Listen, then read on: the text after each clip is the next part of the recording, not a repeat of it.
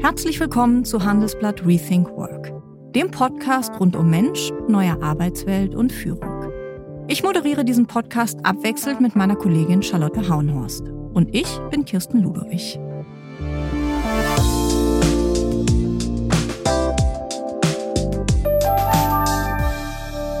Als kleines Mädchen wollte Hülya Züsen Ritter werden.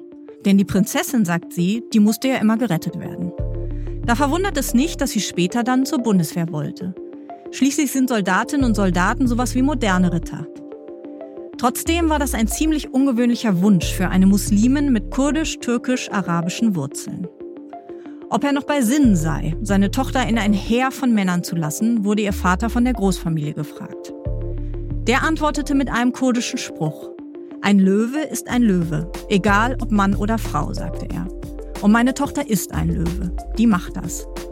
Als Oberfähnrich Züsen 2004 zur Bundeswehr kam, war sie eine der ersten Frauen mit Migrationshintergrund in der Truppe. Sie ließ sich zur Rettungsassistentin ausbilden, war im Kosovo, beriet Vorgesetzte im Umgang mit Soldatinnen und Soldaten anderer Religionen, holte das Abi nach, studierte neben dem Dienst und machte Abschlüsse in mehreren Fächern. Heute ist die 40-jährige Leutnant bei der Luftwaffe und stellvertretende Vorsitzende der Luftwaffe im Deutschen Bundeswehrverband. Sie ist jetzt da, wo sie immer hin wollte. Doch es war ein weiter Weg mit vielen Rückschlägen. Eine katastrophale Scheidung, eine Hirnblutung, die Angst um ihren Geist, wie sie es nennt, das Ende als Profiboxerin. Sie war mehrmals ganz unten, aber sie hat einen Leitsatz. Wenn man am Boden ist, dann gibt es nur noch einen Weg. Nach oben.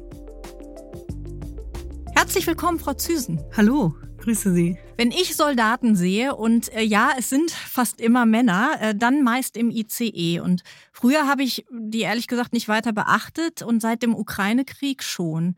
Spüren Sie das auch? Begegnen Ihnen die Menschen mittlerweile anders, wenn Sie in Uniform unterwegs sind? Ja, definitiv. Ähm, zum einen freundlicher und zum anderen auch mit mehr Interesse, also ehrlichem Interesse. Man fragt nach und man bedankt sich auch. Also dieses Thank you for your service, was wir aus dem Amerikanischen kennen, das kommt hier auch an. Das habe ich vorher in 19 Jahren Dienstzeit nicht erlebt. Was für Fragen kommen da so? Ja, was man macht und wie das ist als Soldat und warum man zur Truppe ist und ob sich auch was verändert hat jetzt im Gefühl zu dem Beruf äh, durch den Krieg und so weiter. Mhm. Allerdings zeigen ja Umfragen, dass das Vertrauen in die Bundeswehr nicht so groß ist, wie Sie sich das wahrscheinlich wünschen würden.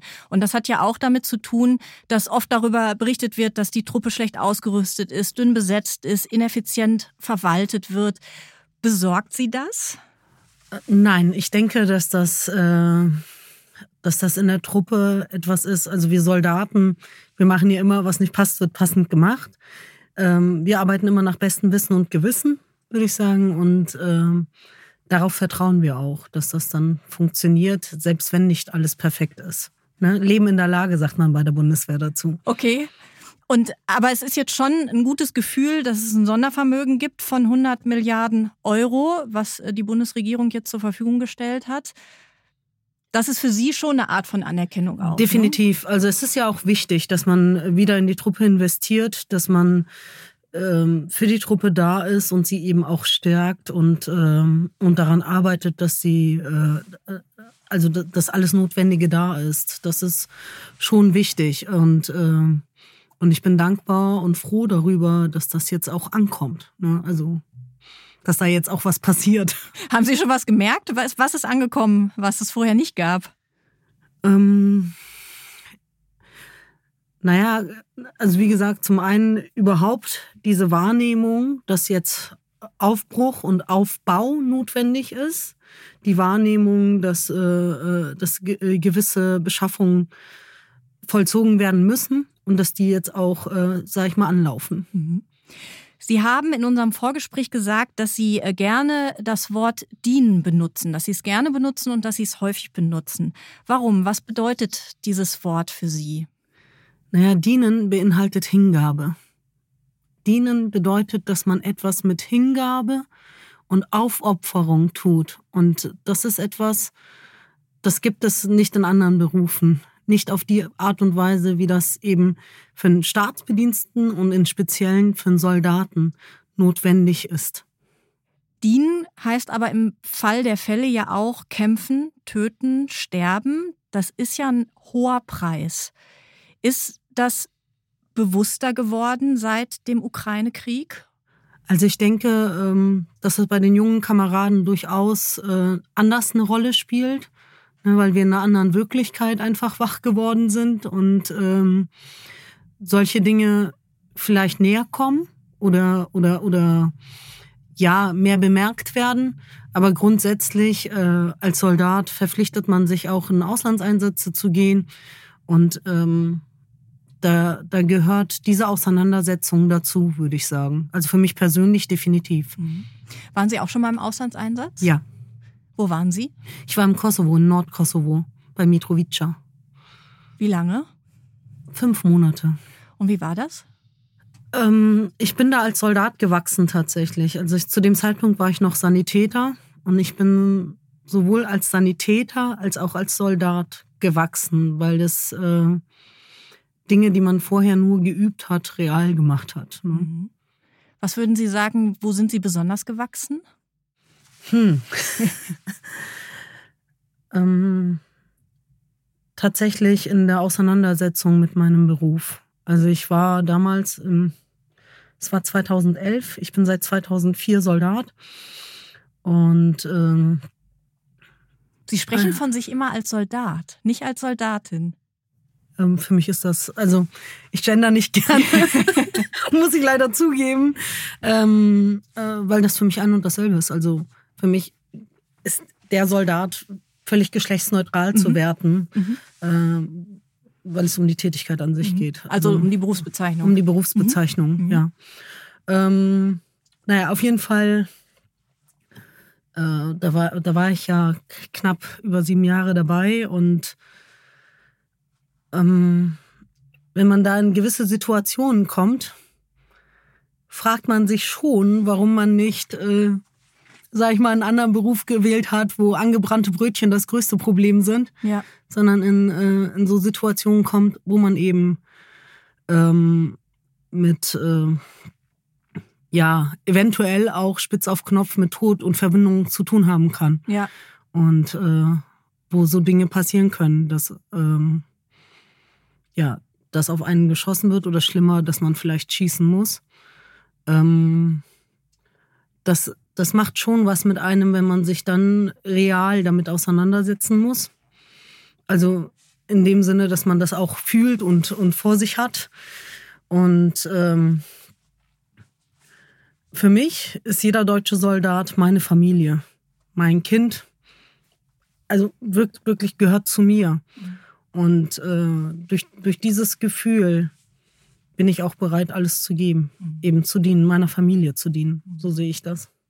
Sie wollten ja schon mit vier oder fünf Jahren, haben Sie mir erzählt, ähm, Ritter werden. Ähm, das ist ja für ein kleines Mädchen eher ungewöhnlicher Berufswunsch. Erzählen Sie mal, wie, äh, wie kam das damals? Naja, also ich war vom Rittertum an sich immer sehr fasziniert. Ne? Also dieses Retten, Schützen, ähm, die Tugenden, ne? ähm, Tapferkeit, Mut. Und ähm, dann kam noch hinzu, äh, die Prinzessin, die musste ja immer gerettet werden. Also das war ja die, die immer ein Problem hat.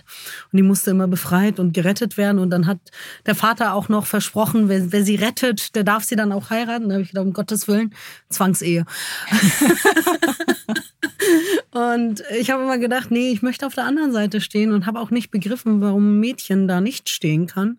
Und das Mädchen immer die ist, die gerettet wird oder die Frau, die ist, die gerettet wird. Und dann habe ich gesagt, nee, ich, ich möchte Ritter sein. Nun sind Sie äh, Muslimin, Sie haben kurdisch, türkisch, arabische Wurzeln. Ähm, und Sie sind in einer Großfamilie äh, groß geworden mit sechs Kindern. Äh, wie hat äh, die Verwandtschaft reagiert? Wie hat Ihre Familie reagiert, als Sie gesagt haben, Sie wollen zur Bundeswehr? Ja, also für meine Eltern war es jetzt nicht die Riesenüberraschung, weil äh, mein Kinderzimmer schon voll mit Bundeswehrpostern war und ich auch als Schülerin versucht habe, tatsächlich bei der Bundeswehr ein Praktikum zu machen, ähm, was damals nicht so ohne weiteres möglich war. Ähm, aber dennoch hat, hatten die sich auch was anderes für mich gewünscht, muss ich ehrlicherweise sagen. Meinen Vater habe ich dann überzeugt bekommen, weil er äh, wusste, dass das mir ein Herzensanliegen ist und er gesagt hat, okay, er wollte uns nie bei unserer freien Entfaltung im Weg stehen und wenn das mein Weg ist, dann soll ich es machen. Ähm, die Großfamilie hat aber extrem darauf reagiert, also auch mit Ablehnung und meinem Vater gefragt, ob er noch bei Sinnen ist, seine Tochter in ein Heer von Männern zu lassen. Und äh, also im allerwörtlichsten Sinne, ne?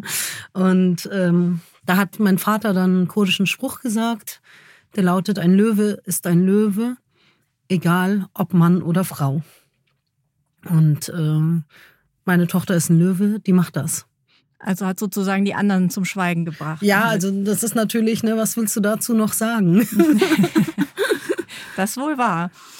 Hat es denn eine Rolle gespielt? Die Bundeswehr ist ja auch eine Truppe, die das Kreuz als Symbol trägt, dass sie Muslima sind?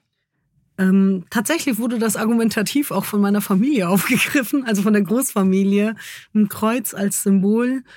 Ähm, für mich ganz persönlich nicht, weil, äh, also ich bin Deutsche und in äh, Deutschland ist die vorherrschende Religion das Christentum. Und äh, das gehört zu unserer Kultur hier dazu. Und äh, ist ja auch artverwandt mit dem Islam. Also äh, das war für mich nie ein Thema. Und, ähm, und deswegen war es auch in Ordnung. Und wie sind Sie dann genau zur Bundeswehr gekommen? Sie haben ja dann, glaube ich, die Schule verlassen und die Rettungssanitäterin-Ausbildung gemacht. Rettungsassistent. Oder Rettungsassistent. Okay, ist das ein Unterschied? Natürlich. Klären Sie mich auf. Oh. Ein signifikanter Unterschied. Der Rettungssanitäter ist eine viel kürzere Ausbildung von wenigen Monaten. Der Rettungsassistent ist eine vollwertige Ausbildung von über zwei und mittlerweile drei Jahren. Also damals waren es zwei Jahre, jetzt sind es drei. Sehen und Sie wieder was gelernt. und ähm, ja, also man hat mich zunächst zum Sanitäter gemacht, äh, weil mein Vater Arzt ist. Und die meinten, ich komme aus dem Ärztehaushalt, da äh, muss das gehen. ähm, ich hatte auch vorher ein Pflegepraktikum gemacht. Ich konnte also nachweislich Blut sehen und dann äh, ging es eben in die Rettungsassistentin-Ausbildung. Wobei Sie ursprünglich was anderes wollten, ne? Genau, ich wollte äh, Fluggerätemechaniker oder Fluggeräteführer werden für CH53 oder Transall, also für Transportflugzeuge oder Transporthubschrauber. Ähm, also schon auch zur Luftwaffe? Ja, das war mein ursprünglicher Wunsch. Ähm, zu dem Zeitpunkt hat man mich etwas fehlberaten.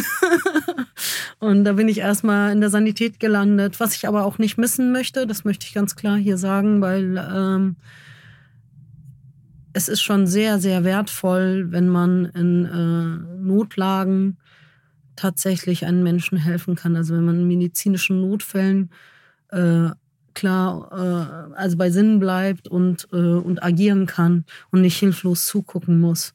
Das ist schon, schon sehr wertvoll. Und ich sag mal so, nach der ersten erfolgreichen Reanimation passt man vor Stolz durch keine Tür. So ist die Brust geschwellt. Ne? Ja. Ähm, das ist schon, schon was Schönes auch. Ähm, dennoch. Andererseits muss man wahrscheinlich auch mit Verlust dann umgehen, wenn es dann eben mal nicht mehr reicht. Ja, natürlich, auch, auch das äh, gehört dazu. Ja. Ähm, aber dann weiß man wenigstens, dass man äh, alles gemacht hat, was, was, in, also, was man kann, ne? Mhm. dass man nicht zugeguckt hat. Mhm. Ich finde den Aspekt, dass man nicht hilflos zugeguckt hat, sehr wichtig dabei. Und ähm, ja, aber die Luftwaffe, das war schon mir ein Herzensanliegen und letzten Endes bin ich ja jetzt auch bei der Luftwaffe und ich bin auch ähm, im Deutschen Bundeswehr, Bundeswehrverband stellvertretende Vorsitzende der Luftwaffe. Also ja, bin angekommen. Warum waren, war der Wunsch, Mechanikerin zu werden? Ähm, Gerade für diese Transportmaschinen. Also Flugzeuge an sich, ich, ich liebe auch Autos, aber Flugzeuge das ist, dass der Mensch das überwunden hat, dass wir fliegen können. Ne? Mhm. Also dieses, die Überwindung äh, der Schwerkraft in dem Sinne. Ähm, und auch die Mondlandung übrigens. Also, also alles, was Luftfahrt und Weltraum angeht, ist für mich der Beweis, dass der Mensch alles kann, alles schafft, was er will. Das motiviert mich zutiefst. Diese Tatsache, diese technischen Errungenschaften sind, sind für mich einfach äh, unheimlich motivierend, weil es, weil es menschliche Größe, menschliche Fantasie und menschliche Schaffenskraft einfach so deutlich macht. Glauben Sie, dass wir je klimaneutral werden fliegen mit Wasserstoff? Das ist ja so die nächste Stufe, ne? Ähm, ich hoffe es. Sehr diplomatische Antwort. Kommen wir nochmal zurück. Sie haben äh, erzählt, dass Sie äh, auch einen Auslandseinsatz hatten, damals im Kosovo. Ähm, Sie sind dann 2011 wieder nach Hause zurückgekommen, nach diesen fünf Monaten. Wie ist das, nach so einem Einsatz wieder nach Deutschland, nach zu Hause zurückzukommen? Also, ähm, ich hatte ja damals das Problem, dass ich eben nicht nach Hause gekommen bin. Weil, ähm, also man muss wissen, ich war zu dem Zeitpunkt verheiratet und mein Ex-Mann hat äh, ähm, das Konto leer geräumt und die Wohnungsschlösser ausgewechselt. Das heißt, ich kam nicht rein, ich kam nicht in die Wohnung. Und ähm, das war schon ja, um nicht zu sagen, schwierig. also man, man verlässt ja eine Ordnung, wenn man in, in einen Einsatz geht, wenn man weggeht für längere Zeit. Man verlässt eine Ordnung. Sehr geregelte Ordnung. Eine sehr geregelte Ordnung und hofft im besten Fall in diese Ordnung zurückzukommen. Nun, je nach Zeitspanne passiert in der Zeit eben auch sehr viel. und äh, also die, die Welt dreht sich weiter ähm, für deine Freunde, für deine Familie, für deine Angehörigen, für alle. Mhm. Für dich dreht sie sich aber daheim nicht mehr weiter. Ne? Du bist ja im Auslandseinsatz, machst da dein Ding und willst heimkommen und in die gleiche Ordnung zurückkommen. Mhm. Und äh, das passiert aber nicht. Also in meinem Fall war es natürlich ein radikaler Schnitt. Ja, das würde ich so sagen, ja. Aber ähm, auch ohne das äh, ist es halt so, da, da tun sich halt Dinge. Ne? Ich weiß noch bei meinen Eltern, die hatten die Vorhänge gewechselt, ja, und das Besteck war woanders. Und ich kam zu meinen Eltern und habe mich aufgeregt, dass die Vorhänge gewechselt sind und dass ich das Besteck nicht mehr finde. Ja, also es, es klingt absurd, aber, aber das sind einfach Veränderungen, ähm, in, in, in ganz klein und eben in meinem Fall auch große Veränderungen mit meinem Ex-Mann äh, die, die muss man dann auch erstmal bewältigen. Das wollte ich gerade sagen. Gewechselte Vorhänge ist schon nochmal was anderes, als wenn man nicht in die Wohnung reinkommt, weil das Türschloss äh, ausgewechselt wurde. Sie standen damals vor dem Nichts. Wie fängt man sich dann auf? Also, ähm, ich bin jemand, der immer, ich sage mal, das, das Schöne daran, am Boden zu sein, ist, dass es nur noch einen Weg gibt und der geht nach oben. Das heißt, ich bin jemand, der immer, wenn er, wenn er am Boden ist oder wenn er, wenn er, wenn er, wenn er sich vor, vor, vor so einer Wand befindet und sagt, okay, wie geht's jetzt weiter, immer in Aktion übergeht. Das heißt, in die Tätigkeit. Ne? Also ich habe äh, damals nur noch Sportzeug und Uniform gehabt. Das waren die Dinge, die ich mit hatte im Einsatz. Und auf die beiden Dinge habe ich mich konzentriert, auf den Sport und auf den Dienst. Ich bin äh, nebenberuflich Berufsboxer geworden, Profiboxer damals, also professionell geboxt. Mhm. Ähm, habe mich auf meinen Dienst konzentriert und habe äh, nebenher die Abendschule angefangen, habe mein Abi zu Ende gemacht, weil ich damals die gymnasiale Oberstufe abgebrochen hatte, als ich zur Bundeswehr bin.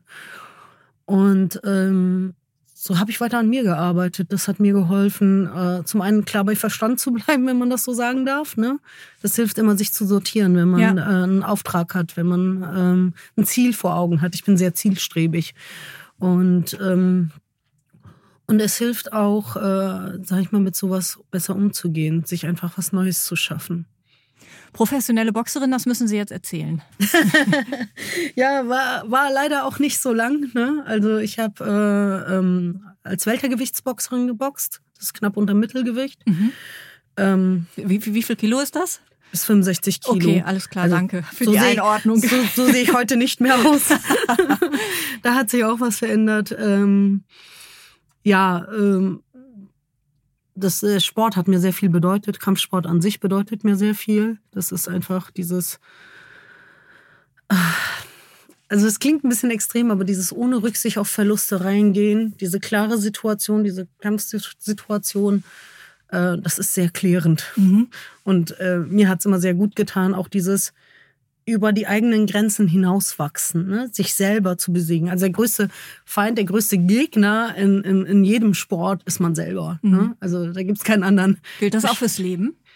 Ich glaube ja. Also es ist immer, also gerade der Sport hält, hält einem einen schönen Spiegel vor, ne? Und zeigt einen auch, äh, wo Grenzen sind und dass man aber auch über diese Grenzen hinauswachsen kann. Das äh, hat mir sehr viel gegeben.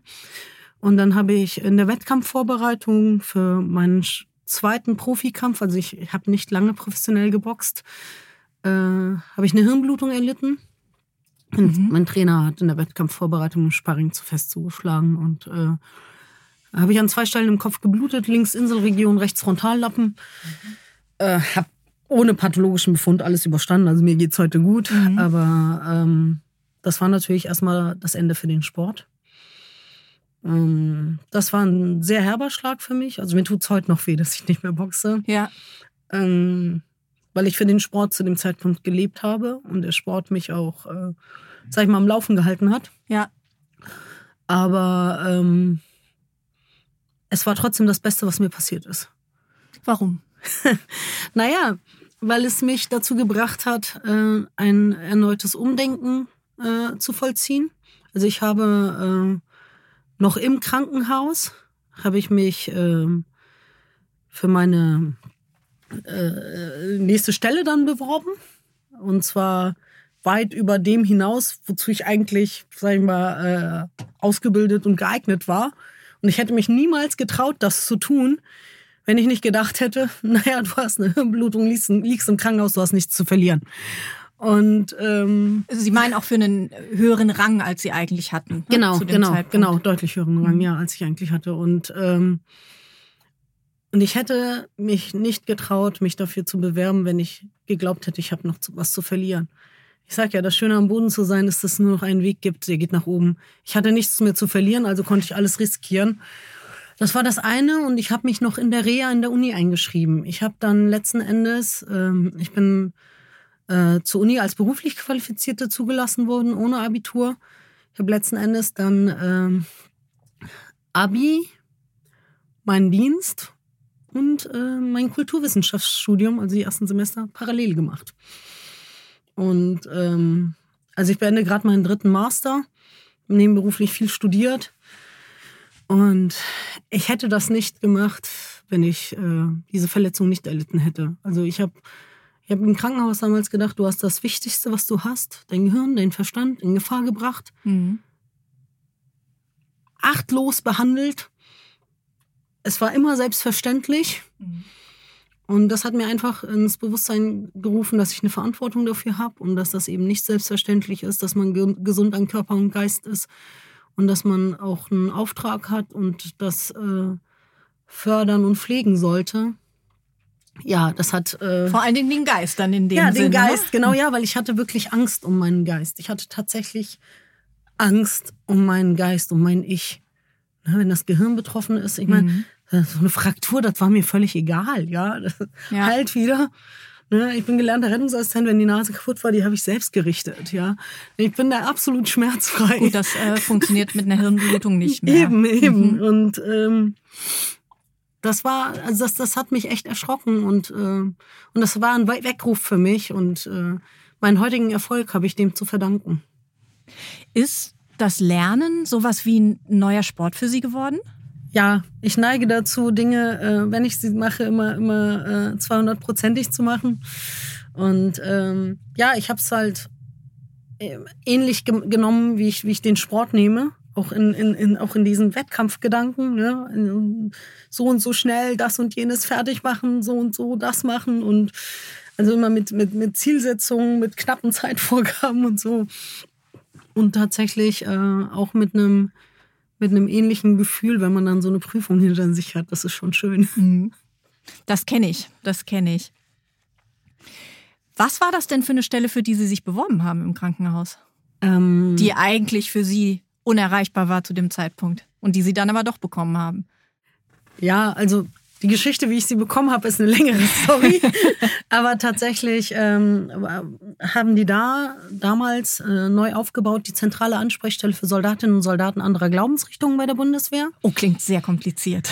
äh, es ist hochinteressant, ne? Und, äh, und da war eigentlich ähm, ein äh, Oberstleutnant A14 vorgesehen ich war Oberfeldwebel, also mittlerer Dienst.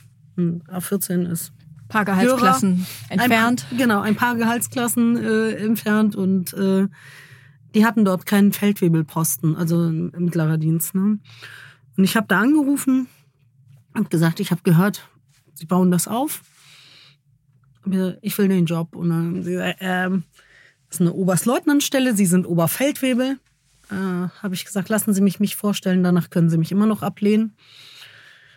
Und ähm, ja, also letzten Endes bin ich da drauf gekommen durch äh, gewisse Umstände und Sonderregelungen, ähm, weil es für die Bundes in der Bundeswehr eine Regelung gibt für kranke Soldaten, dass die auf äh, ein Dienstposten ähnliches Konstrukt können. Mhm. DPEC nennt sich das kurz. Und äh, dann konnte ich zunächst mal quasi dort tätig sein, ohne da eine Stelle zu mhm. haben. Okay. Bis dann eine Stelle für den mittleren Dienst dort dann auch aufgebaut wurde. Und was war da Ihr Job? Ähm, ja, Vermittlung von seelsorgerischer Betreuung außerhalb der katholischen und evangelischen Militärseelsorge, Beratung von Vorgesetzten und, und Untergebenen bei Fragen und Anliegen zum Thema religiöse Vielfalt, Umgang mit anderen Religionen und äh, äh freie Ausübung der Religion im Dienst. Mhm. Und äh, alle Fragestellungen, die einfach äh, die Religion betroffen haben. Was war da so die Anfrage, die Sie am meisten herausgefordert hat? Kann man sowas sagen?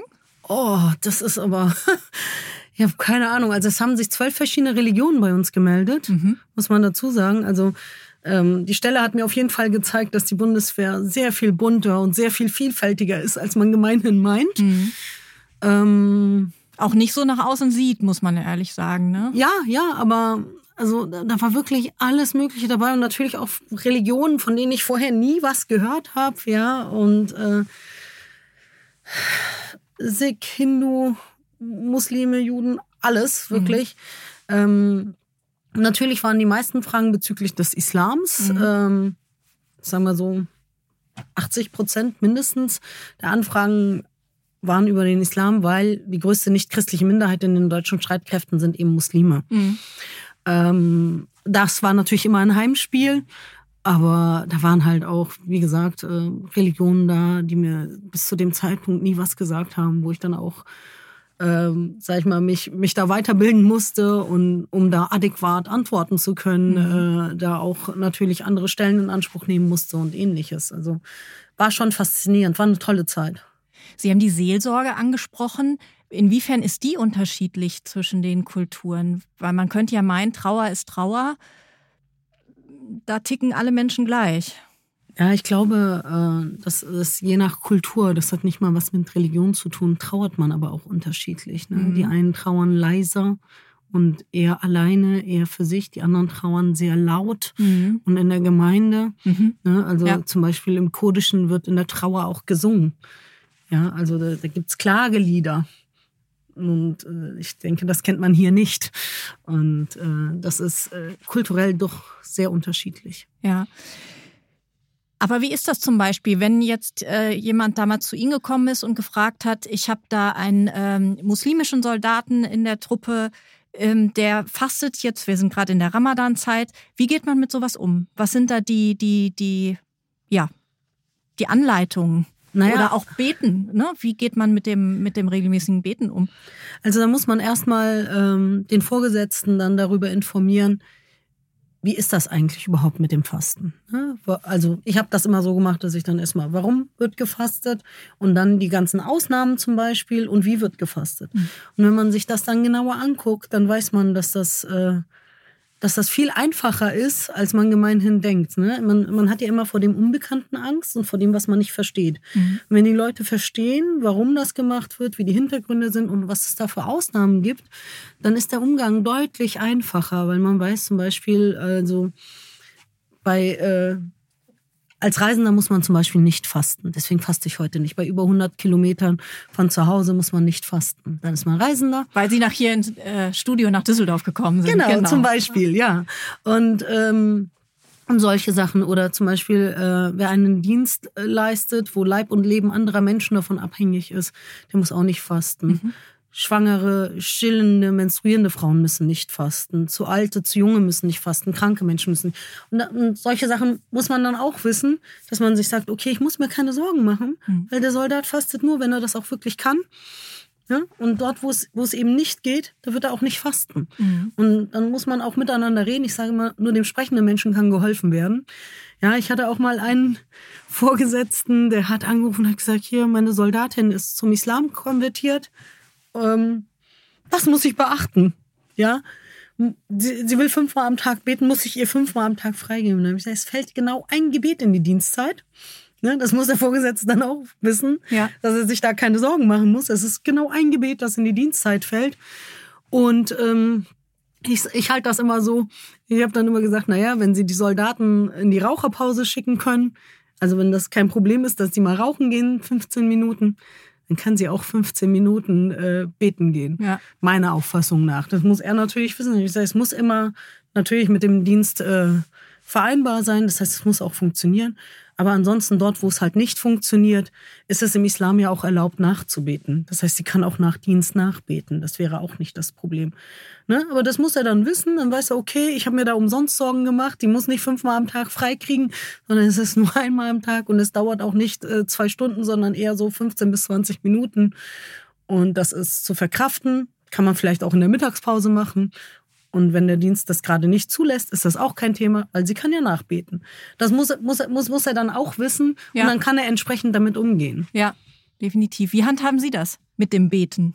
Ich muss zugeben, also ich selber bete nicht fünfmal am Tag. Ich hatte das tatsächlich in meiner Grundausbildung, dass mein Ausbilder mich zur Seite genommen hat und ich habe wirklich, also in der Grundausbildung damals 2004, ich habe mich ja auf alles eingestellt, was mir so passieren könnte. Ähm, da hat er mich zur Seite genommen und hat gesagt, was will der jetzt von mir? Und dann zeigt er mir einen Gebetsraum und sagt, hier, ne, da ist ein Sessel, Gebetsteppich, weiß ich nicht, Bibel, Tora, Koran da am, am liegen. Ich sage, hier, das ist unser Gebetsraum und äh, wenn Sie beten möchten, dann können Sie das jederzeit machen und wenn wir, äh, weiß ich nicht, ähm, äh, vom Übungsplatz sind, dann fahren wir sie auch rein zum Gebet. Also da muss ich sagen, da habe ich mich fast geschämt, dass ich nicht fünfmal am Tag bete. Ähm, aber äh, mir hat man damals tatsächlich auch äh, diesen Raum geboten.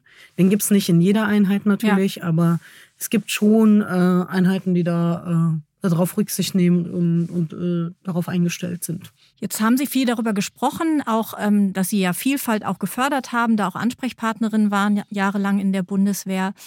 Wie tolerant geht's denn wirklich zu? Sie werden ja auch immer wieder konfrontiert, auch mit, ähm, mit Berichten darüber, dass es auch in Teilen fremdenfeindliche Vorfälle gibt. Ähm, gibt es da ein größeres Problem aus Ihrer Sicht oder ist das immer nur ja auch sehr Einzelfälle, die hochgebauscht werden. Also wir tolerieren keinen Rechtsextremismus in der Truppe. Absolut nicht. Und ähm, natürlich sind wir ein Spiegelbild der Gesellschaft und es gibt auch bei uns alles, was es in unserer Gesellschaft gibt. Nichtsdestotrotz haben wir da klare Regeln und äh, tolerieren das absolut nicht. Also dort, äh, wo sowas vorkommt, wird es auch sofort geahndet und äh, Deswegen äh, kann ich das nicht bestätigen. Es ist nur so, ich sage immer, schwarze Schafe fallen auf. Und dadurch kommen dann Meldungen. Ne? Ja, gut, das stimmt. Ist das denn in den letzten Jahren besser geworden? Also gibt es da eine größere Sensibilisierung auch für? Also ich bin seit 19 Jahren dabei. Und ich kann für mich selber sagen, dass ich äh, nichts dergleichen groß gemerkt habe in, in meinem eigenen Umfeld und ja. Alltag, dass, dass, dass mir was passiert wäre oder ähnliches, ja. kann ich nicht berichten. Und allgemein ist die Sensibilisierung natürlich da. Ne? Also ich meine, nicht umsonst haben wir auch mittlerweile einen Militärbundesrabbiner. Äh, wir haben eine, eine, eine zentrale Ansprechstelle für den Umgang mit Vielfalt in der Bundeswehr. Wir haben ähm, das Stabselement Chancengerechtigkeit, Vielfalt und Inklusion. Wir haben die zentrale Koordinierungsstelle interkulturelle Kompetenz. Wir haben die zentrale Ansprechstelle äh, für ethische Ausbildung. Ich würde sagen, viele äh, Ansprechstellen, viele Ansprechstellen und und äh, und wirklich einen sensiblen, offenen und guten Umgang und äh, Aufklärung in der Truppe. Ich meine, wir sind ja auch zu politischer Bildung verpflichtet und im Rahmen der politischen Bildung werden auch äh, solche Themen natürlich äh, thematisiert und bearbeitet und Aufklärung betrieben. Jetzt sind Sie aber auch eine der ersten muslimischen Frauen in der Bundeswehr. Ähm, Haben Sie dann noch nie irgendwie einen dummen Spruch kassiert? Ich sag mal so, dumme Sprüche, äh, die gibt's überall, oder? Ja, wohl wahr. Also ich, ich könnte da jetzt auch aus eigener Erfahrung äh, was erzählen, aber ähm also wie ich noch verheiratet war, wurde ich immer gefragt, ob ich äh, zwangsverheiratet wurde. Okay. aber das war auch nur so ein halben Scherz und, ähm, und nie ernst gemeint. Und ich habe so eine Moslem-Kost-Geschichte gelesen ja, über Sie. Die ja. müssen Sie jetzt erzählen. Ja, also ähm, ich sag mal so, wie gesagt, ich bin seit 2004 dabei und äh, damals gab es nur ein Gericht. Also das heißt in der Kantine. Äh, in der Kantine äh, gab es nur ein Gericht zur Auswahl und alle haben halt das gleiche gekriegt und äh, naja, wenn es Schweinefleisch gab und ich esse eben kein Schweinefleisch als Muslimin und äh, bin ich in die Truppenküche als junges Mädchen, frisch dabei, ne? Und dann wurde quer durch die Küche Moslemkost gebrüllt und ich habe meinen Beilagenteller gekriegt. Aber man muss sich vorstellen, wenn das durch die Küche gebrüllt wird, gesamte Kantine hat aufgehört zu essen und hat mich angestarrt. Ne? Und ich da mit meinem Beilagenteller und meinen Platz gegangen, knallrot geworden natürlich. Ne? Ähm, mit dieser Aufmerksamkeit muss man auch erstmal umgehen lernen. Ähm, aber das war halt nicht böse gemeint oder so, ne? Es war einfach nur, ich würde sagen, schwer ungeschickt. aber mittlerweile müssen Sie keine Beilagen mehr essen. Nein, es gibt drei verschiedene Gerichte zur Auswahl. Äh, es ist immer ein vegetarisches Gericht dabei und es ist immer ein Fleischgericht dabei ohne Schweinefleisch. Mhm. Also weiß ich nicht, äh, Ente, Pute, Rind, whatever. Mhm. Hm? Frau Züsen, zum Schluss, wenn man Ihre Geschichte so hört, dann hat man das Gefühl, dass ähm, alles, was Ihnen passiert ist, auch diese ganzen Schicksalsschläge, dass die am Ende des Tages immer Sinn gemacht haben. Zieht sich das so wie so ein roter Faden ja. durch Ihr Leben? Also ich äh, bin davon überzeugt. Ne? Mein Mantra ist, äh, alles hat einen Grund. Mhm. Das ist, äh, kommt im Koran so vor und das ist auch mein persönliches Mantra. Alles hat einen Grund. Mhm. Also nichts passiert im Leben grundlos. Und ich glaube fest daran, dass wir äh, das Produkt unserer Erfahrungen und Erlebnisse sind. Und wenn ich unterm Strich sagen kann, so übel bin ich gar nicht, so missraten bin ich gar nicht, dann muss ich mit allem d'accord sein, was ich im Leben erfahren und erlebt habe, was ist, was war und was noch kommen wird. Und ähm, das bin ich absolut, weil ähm, ne? Auch wenn man die Gründe vielleicht nicht immer sieht, ne? Oder, oder so direkt merkt. Oft ist das ja so, ne? Dass man so eine gewisse Zeit braucht, einfach um. Ja, dazu musste ich Demut lernen, tatsächlich. Also ich habe auch am Anfang, habe ich natürlich gefragt, warum und warum ich und warum passiert das? Ne? Also auch die Sache mit meinem Ex-Mann zum Beispiel. Ne? Ähm, natürlich stellt man sich diese Fragen, ja. Und auch bei anderen Begebenheiten mit der Hirnblutung und so, sagt man, warum? Warum wird mir jetzt auch noch das genommen? Ja. Ne? Und ähm, und irgendwann muss man sagen, es hat einen Grund und ich, kleiner Mensch, kann diesen Grund vielleicht noch nicht erfassen, kann ihn vielleicht noch nicht verstehen, vielleicht werde ich ihn auch nie verstehen, aber es wird mich irgendwo hinführen. Ich glaube, mm, also ich bin ein grundpositiver Mensch. Ich habe einfach, ähm, sag ich mal, so die Einstellung, es wird mich wohin führen und es wird gut sein. Und wenn es nicht gut ist, dann mache ich es gut. Vielen Dank für das Gespräch, Frau Züsen. Dankeschön. Ich hoffe, dass wo auch immer es Sie hinführen mag, es in jedem Fall gut wird. Und wenn Sie dabei immer gut informiert sein wollen, dann schauen Sie doch mal unter www.handelsblatt.com slash mehrkarriere. Da finden Sie ein Probeabo für das Handelsblatt, wo Sie rund um die Uhr gut informiert werden. Auch zum Ukraine-Krieg.